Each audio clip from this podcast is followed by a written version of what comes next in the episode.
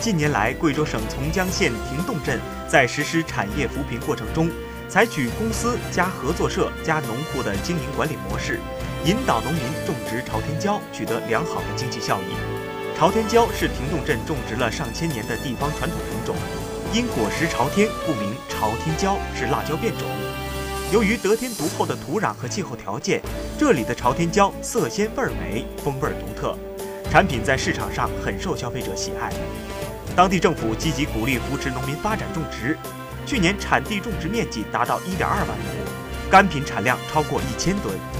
虽然价格一度上扬到每公斤120元，但是仍然满足不了市场需求。